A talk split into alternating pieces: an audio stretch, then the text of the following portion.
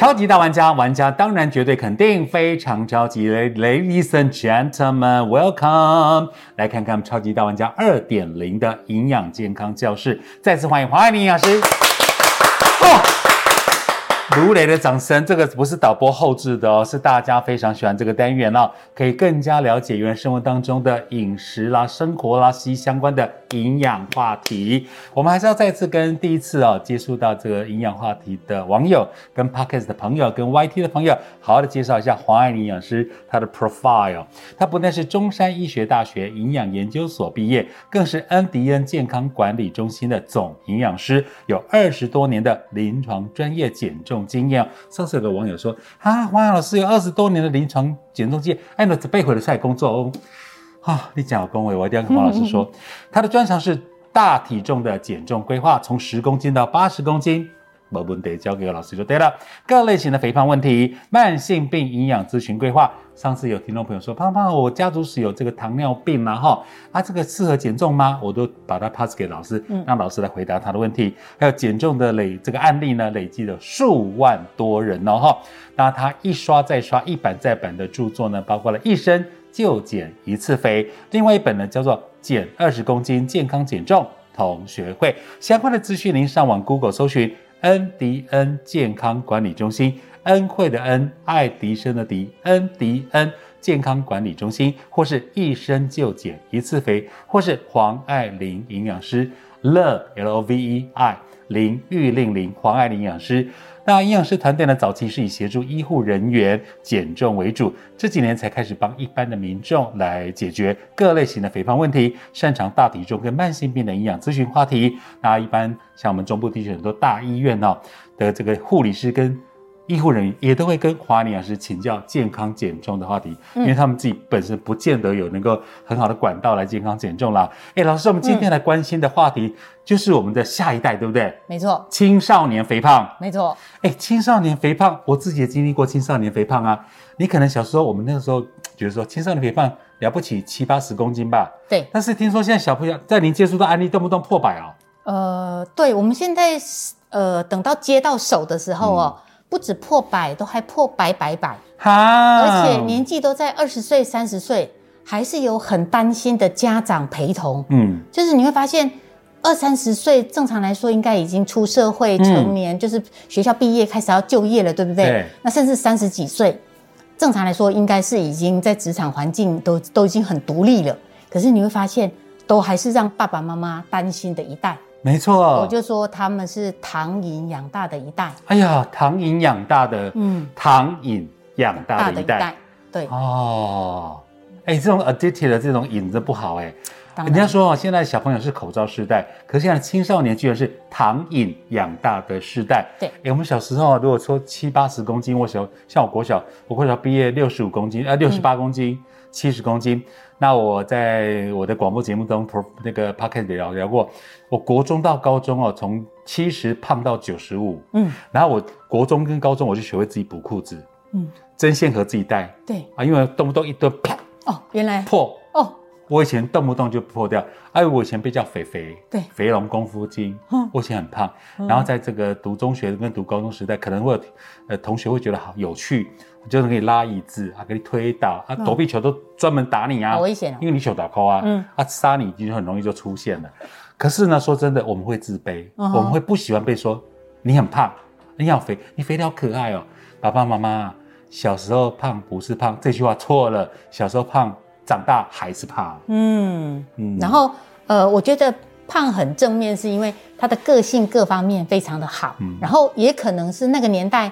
你没有非常的胖，嗯，就是超重二十公斤，对我们门诊来说，我们觉得是小 case，嗯。可是现在看到的是超重，百百百百百百。我们去年门诊我说过，减最多的就是冠军，是一年减掉七十公斤。哇，一个大人呢？嗯，哥哥一百六，弟弟一百五十八，两个人哦，哥哥减了四十公斤，弟弟减的特别多，弟弟是一口气就减到了。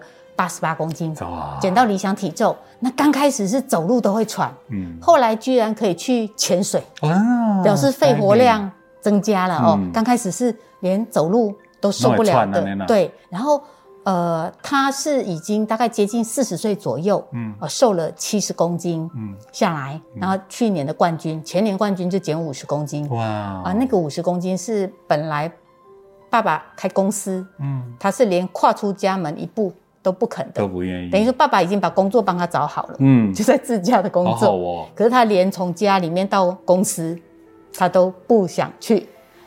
就是我们俗称的躺平族，或者是就是宅男呐哦，他宁愿宅在家里，他觉得最安全。沙发马铃薯躺在那边最舒服，也不会被人家笑。嗯哦，然后反正呃，就是时间到就有人送饭来嘛，那继续吃继续胖。可是你会发现他的人生就开始有有可能会合并有忧郁症，有躁郁症哦，因为他不想出门，是也不愿意面对人群。嗯，那我们下面有一个案例，我就觉得。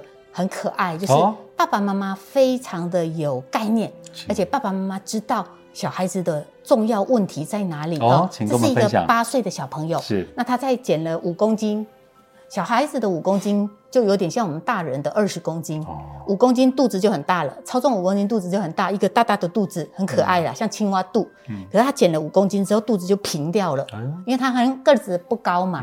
哦，那。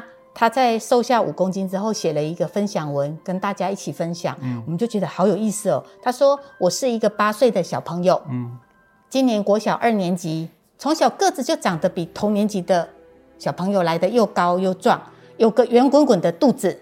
爸爸妈妈都说像小阿姨怀孕五个月的肚子，然后一直要我减肥，但是我就是喜欢吃，一直瘦不下来。直到有一天，爸爸说要带我去个地方。”可以让我变瘦变健康，于是我就来到恩迪恩，开始我的减肥之旅。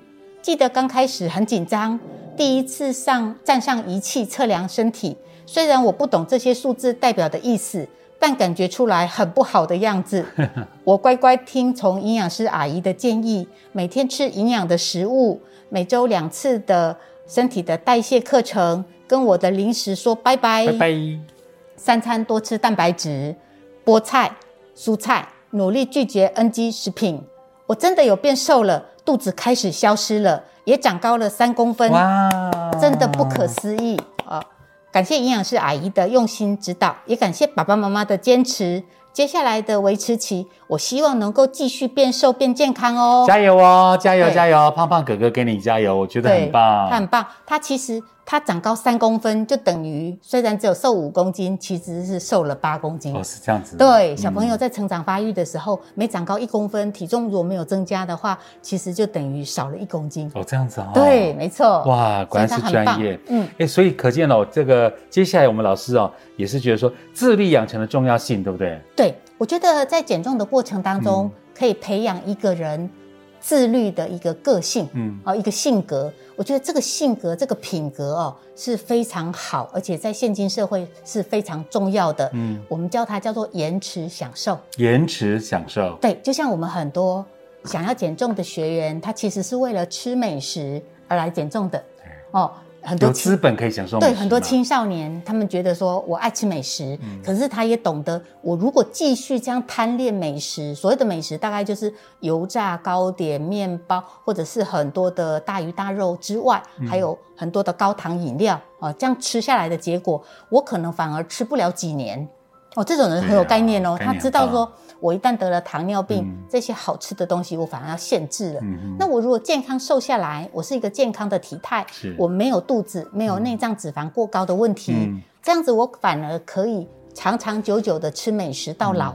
是哦，这是一个正确的逻辑思考哦。没错，没错的哦。而且老师哦也会提醒大家说，自律、自律、自律、自律哈，自我规律、自我的这个呃律己哦。那为为何需要自律呢？老师有没有观念跟我们分享？好的，呃，曾经有一位知名的作家哦，他的人生体验，他说：“我曾经在刚辞职第一份工作的时候啊，在待业的时候，过着很荒废的生活，每天睡到自然醒，下午玩手机，就到了晚上了，而每天不事生产，结果时间就这样一天拖一天，一个月拖过一个月，结果导致开始出现了各种问题。哦，胃疼、视力下降、悲观。”最后身材开始走样后，整个自信心也丧失了，开始乱找工作，觉得有人要雇佣我，就已经是万幸。哎呀，他自己的亲身的体会就是，当一个人哦开始，因为一开始他是呃待业当中，然后后来就是饮食开始随便随便吃。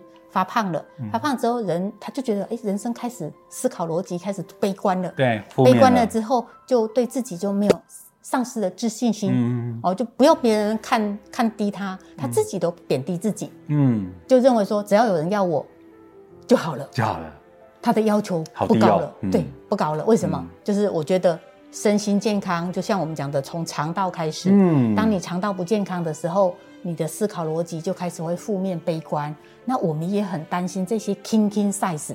现在在我门诊，我我刚刚开玩笑说，收到一百公斤算是正常。我们现在收的有的都是一百一、一百二、一百四、一百五，甚至到一百六十公斤哦。那你想，如果这些一百六十公斤的培训能够在他稍微超重二十公斤左右，大概在一百出头就来的话，是不是他他可以省走很多？很多路，冤枉路，嗯，很走，就是他，你看一个人要要呃少走五十，少减五十公斤，嗯，对他来说是轻松很多，没错，二十公斤跟七十公斤其实是不一样的哦，哦，我之前跟老师聊天哦，有时候主持活动会做捷运去哦，那在捷运上下间看到一个真的是一看就是破百体重的小朋友，被老推哦，就一步一步比较缓喽，嗯，然后他他一到二楼就开始喘，是，然后一进车厢里面就有很多哥哥姐姐看他。因为太胖了，是，那我就开始想说，这个爸爸妈妈，你们是不是第一个纵容他吃，对，还是第二个，哎，小孩子，就像我讲，小小时候胖不是胖嘛，不要紧了，长大就不胖了啊。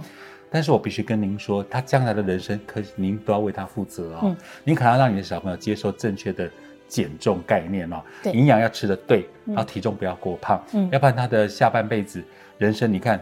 都往负面走，那怎么得了？或是被同学同才，我们同车厢的人都这样侧目他了。对，哎，那种自卑心一旦产生，负面不好。是，没错。哦，对。所以，像爸爸妈妈，你们要好好的帮助自们，你们家里面的青少年，如果有过胖问题，请他赶快来找恩迪恩华兰营养师哦。嗯，来，我们华安营养师协助青少年有效的减重计划当中，有很棒的观念跟大家分享哦。好，很多爸爸妈妈或者是小朋友自己或者青少年自己，他们其实也想减重。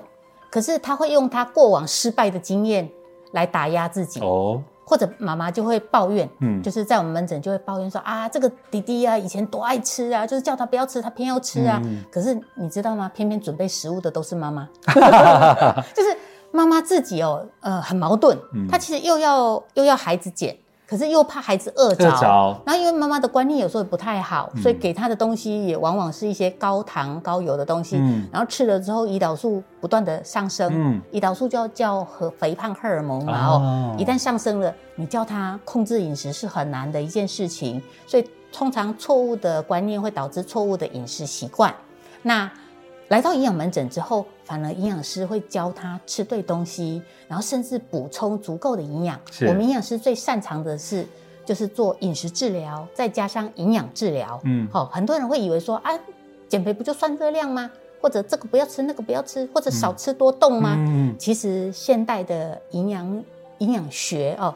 跟减重营养学跟我们二三十年前那个年代是不一样的。二三十年代可能算热量、算分量、算 GI 值哦，你可能瘦得下来，因为那时候的超重人口不多。嗯，那或者是说那时候的人他可能呃环境饮食环境没有那么样的丰富，对，所以算热量、算分量、算 GI 值可能勉强可以。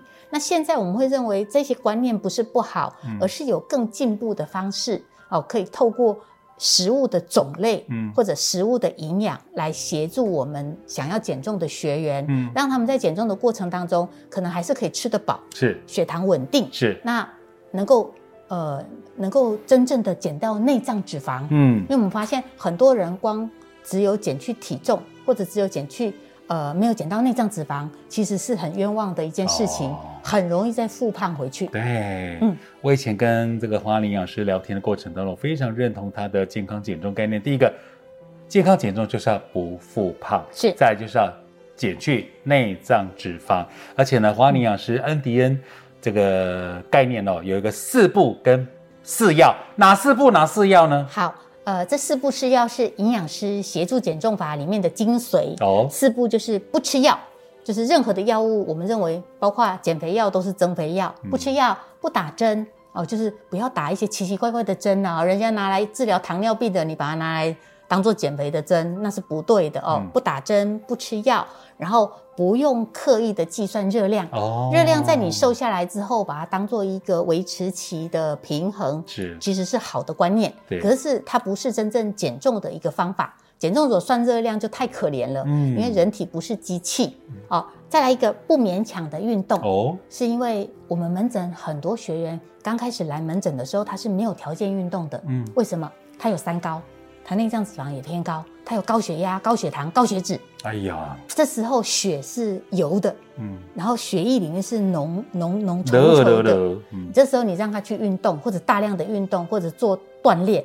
那不就害了他吗？万一他不小心血管爆掉怎么办？对不对哦？没有条件。那等他瘦下来之后，肚子平了，这时候他要运动，我们就举举双手双脚站成。就是这时候他有条件了，有条件你怎么动，血管是有弹性的，这时候都不担心。是啊，所以我们叫做不勉强运动。是次要是要正餐，正餐减，正餐瘦，正餐维持，还要营养，就是。你要吃到足够的营养，这时候你在减重的过程当中才有办法减掉脂肪肝，减掉内脏脂肪。对，接着要有专业的协助，就是不是一般的路人甲乙哦，随随便便两三句的偏方就教你要这样做，你也不太信任嘛。说的也是。如果有专业协助你，营养师协助你，你可能会认为说哦。营养师教的，我来执行看看哦。毕竟人家是专业。接着要进入维持期，嗯，一旦进入了维持期，我们就希望你一辈子维持下去喽。哇，真真哦，不要再胖回来。所以我们叫做一生就减一次肥，就好好的减这个一次哦。然后你呃得到你要的目的了，已经变成一个健康的体态了，这时候就要靠你自己好好的继续维持。这时候维持你会很乐意啦。啊，对啦。一生就减一次肥，不要老是在轮回。如果你对这个营养健康就是啦、减重啦，还有相关方面的问题哦，要咨询我们老师，欢迎上网 Go Google 一下恩迪恩恩惠的恩爱迪生的迪，或是直接打电话也没问题哦。这个北北基的朋友啊，苗栗。桃园新竹以北，请打零二二三八八八二八二零二二三八八八二八二。说你是听到 podcast 的啊，想要这个看 U Y T 啊，想要更进一步的了解这个营养问题啊，没有问题就来请教黄老师。嗯，中彰投地区哈南部的朋友，请打零四二四七三八零二零零四二四七三八零二零。希望大家迈向健康的人生哦。再次感谢黄营养师，谢谢大家。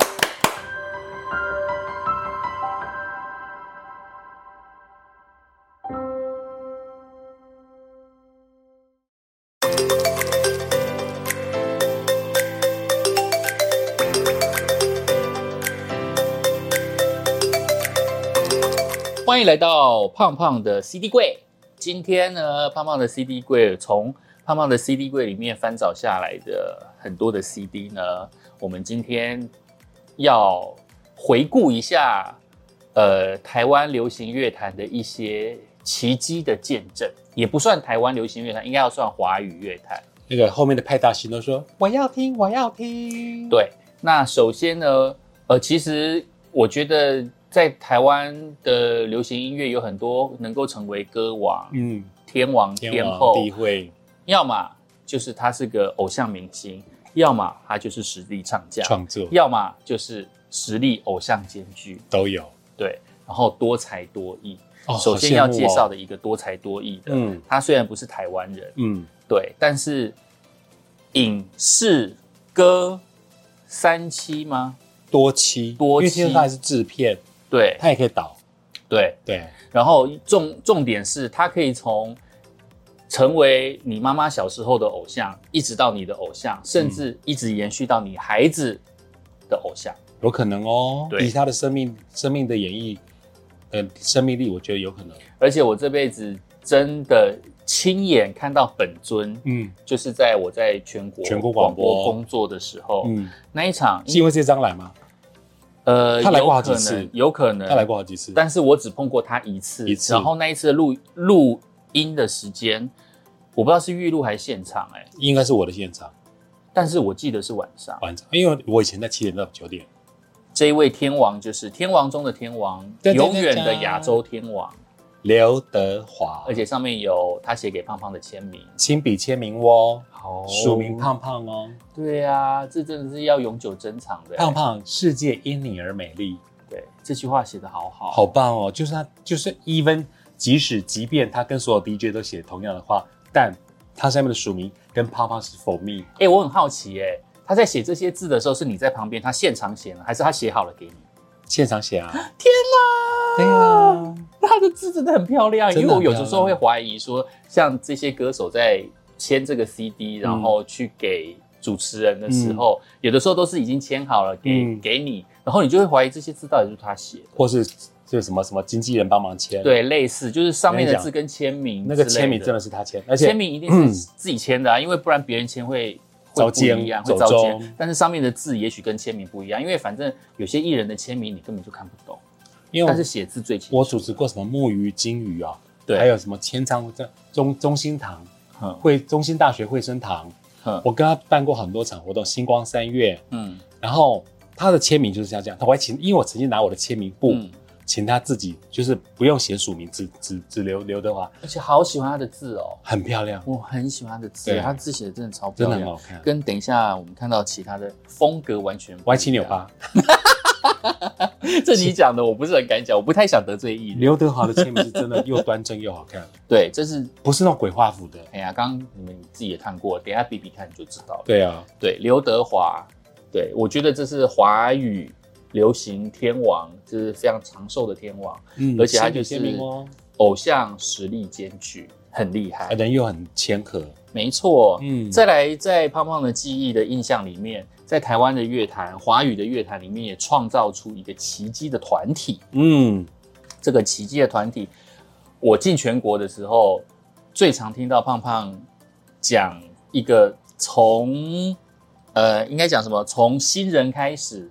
然后默默无闻，然后甚至遭受到很多的压力，一直到后面变成天团的一个过程的一个非常的最佳代表的团体，就是 S.H.E，上面有亲笔签名哦。对哦，这张也有哦，胖胖哥。对啊，所以是不是鬼画符？你说，他们写什么你一定看不懂，而且你看 Hebe 哦。很青涩哦，很青涩的模样。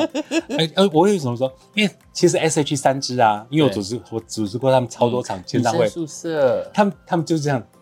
哎，我等一下，我们你们想去吃台中很有名的？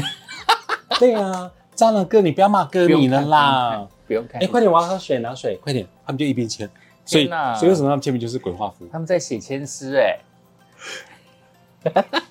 你看得出是谁跟谁吗？他们在写签诗啦，但是这个很难很珍贵，因为那个时候哎，就像因为大家知道嘛，二零零一九一一他们出道，嗯，结果遇到了美国九一攻击，所以他们新闻都被盖掉了啊。对，所以他们那时候是台下听说没有两三只猫的的的签唱会，原来他们经历过那个时期，发片是九一一的，他们是九二零零一年九一一，对，你来全国广播应征的前一年。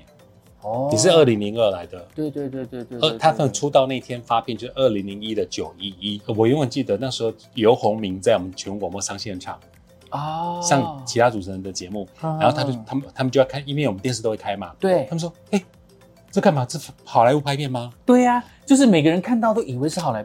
第一台第一第一个飞机撞上去，撞上去的时候，然后过了一会儿，第二台撞上去，他说，天啊，这真的耶！对呀，好恐怖。然后大家就开始惊恐。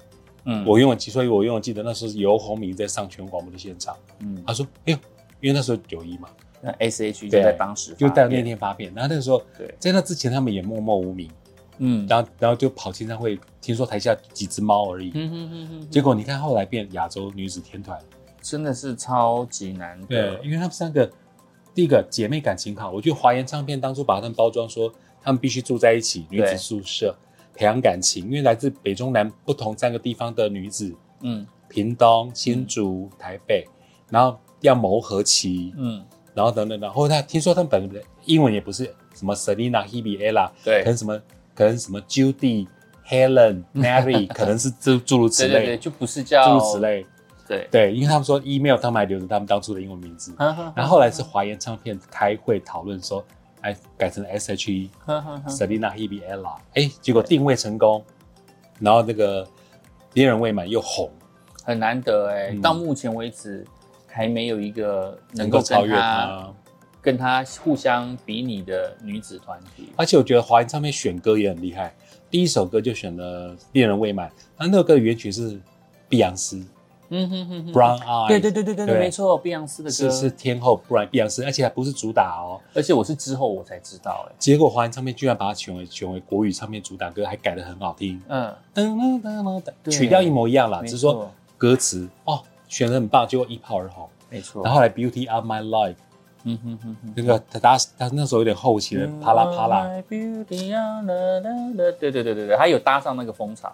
哒哒哒哒哒哒，啪啦啪啦，只能说包装的真的很很聪明，所以第一张就红了。所以华研唱片那时候有说啊，他就是有 DJ 有人音乐人说，你们这个红不过三张啦。嗯，结果他说抱歉，我们红了十几张，而且还是十几二十年，十七红了十七。你看前阵子那个谁 Ella 的生日，嗯，Selina 跟 Hebe 还跑去吓他，还包了餐车，嗯哼，感情可以这么好，真的很羡慕，很棒。